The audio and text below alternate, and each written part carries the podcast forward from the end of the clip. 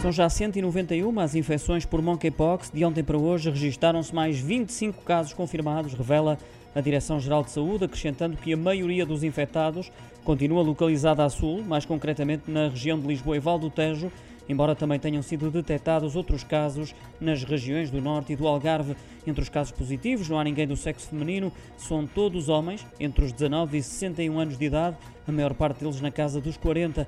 A DGS garante que os casos identificados mantêm-se em acompanhamento clínico, encontrando-se estáveis.